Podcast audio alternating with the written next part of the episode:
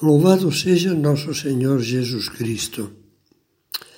Jesus, desde o início da sua pregação, o Sermão da Montanha, começou a falar de uma alegria misteriosa.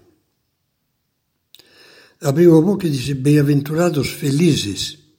E a seguir falou o contrário do que as pessoas esperariam: ter muito dinheiro, ter muita saúde, ter não, diz: bem-aventurados os pobres, bem-aventurados os que choram, bem-aventurados os que sofrem perseguição. É um mistério cristão que Jesus, quando está para morrer, diz de uma maneira também incrível: Ninguém vos tirará a vossa alegria. Que nos fala de uma alegria em todos os momentos, fáceis ou difíceis, e de uma alegria imortal, que vai além da nossa vida e da nossa morte.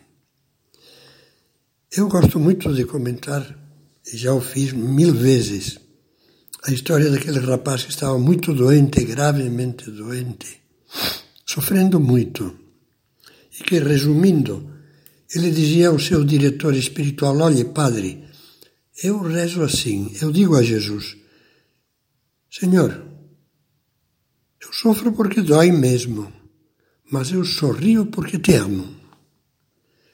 Você não conheceu pessoas que podem dizer o mesmo? Eu conheci, você também.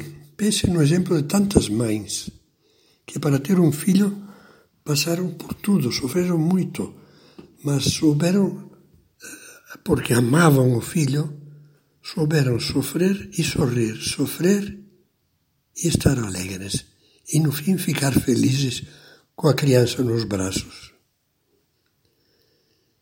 Eu agradeço a Deus isso, ter conhecido um bom número dessas almas cristãs.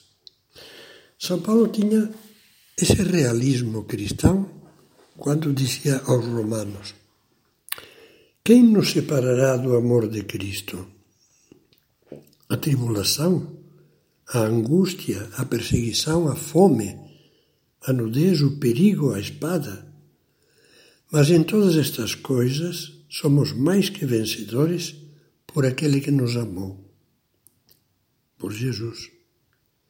Pois estou persuadido de que nem a morte, nem a vida, nem as alturas, nem os abismos, nem outra qualquer criatura poderá nos separar do amor de Deus que está em Cristo Jesus.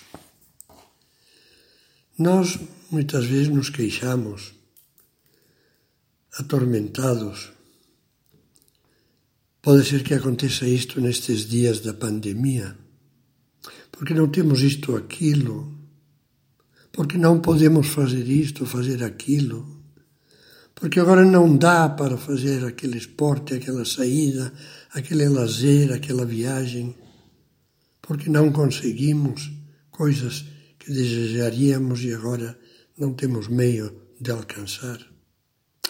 E não percebemos que mesmo que conquistássemos o mundo inteiro, como diz Jesus, se não, e diz São Paulo, se não tivermos amor, nada disso nos aproveita.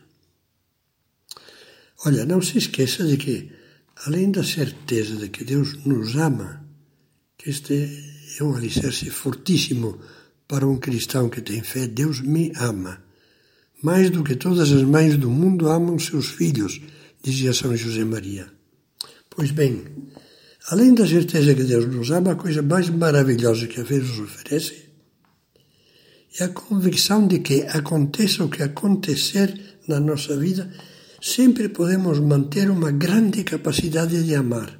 Nós, nós, que nada nem ninguém nos pode tirar. Isso significa que aconteça o que acontecer, por mais que nos pareça terrível, sempre poderemos ser felizes, pois a alegria, como ensinava São Tomás de Aquino, não é senão a irradiação do amor. Amor é como uma chama e o calor e a luz que essa chama emite é a alegria dentro da alma. E por isso, movidos pela fé e o amor, sempre conseguimos entrar na torrente da alegria do Evangelho, como dizia de uma maneira muito bonita o Papa Francisco.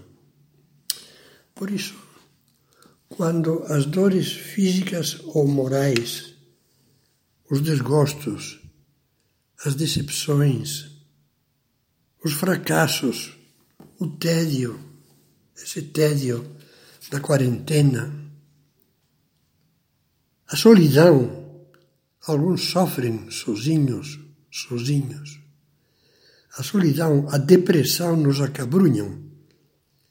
A voz cálida de Cristo crucificado nos convida, convida a ser generosos, a subir um degrau na escada do amor. É como se nos dissesse, nesse momento difícil, ou nessa circunstância difícil de hoje, ou nesse imprevisto difícil de depois, escute Cristo, que lhe diz: é o momento de crescer na mansidão, na bondade, na grandeza de alma. É a hora de aumentar a confiança em Deus, de ser mais desprendido, mais desprendida dos sucessos, do bem-estar e das posses materiais. Sobretudo, é a hora de meter-nos mais decididamente dentro do coração de Cristo com grandes desejos, desejos inflamados de corresponder, de desagravá-lo por tantas ofensas que recebe, de imitá-lo, de nos unirmos ao seu sacrifício salvador, o sacrifício da cruz que nos redimiu. Todas essas atitudes essas virtudes fazem grande e feliz a alma cristã. Pense em Nossa Senhora chorando ao pé da cruz de Jesus, mas a única que, quando Jesus foi sepultado, manteve na sua alma uma esperança que, junto da dor, a tornava feliz, porque tinha fé e tinha a esperança na ressurreição do Senhor.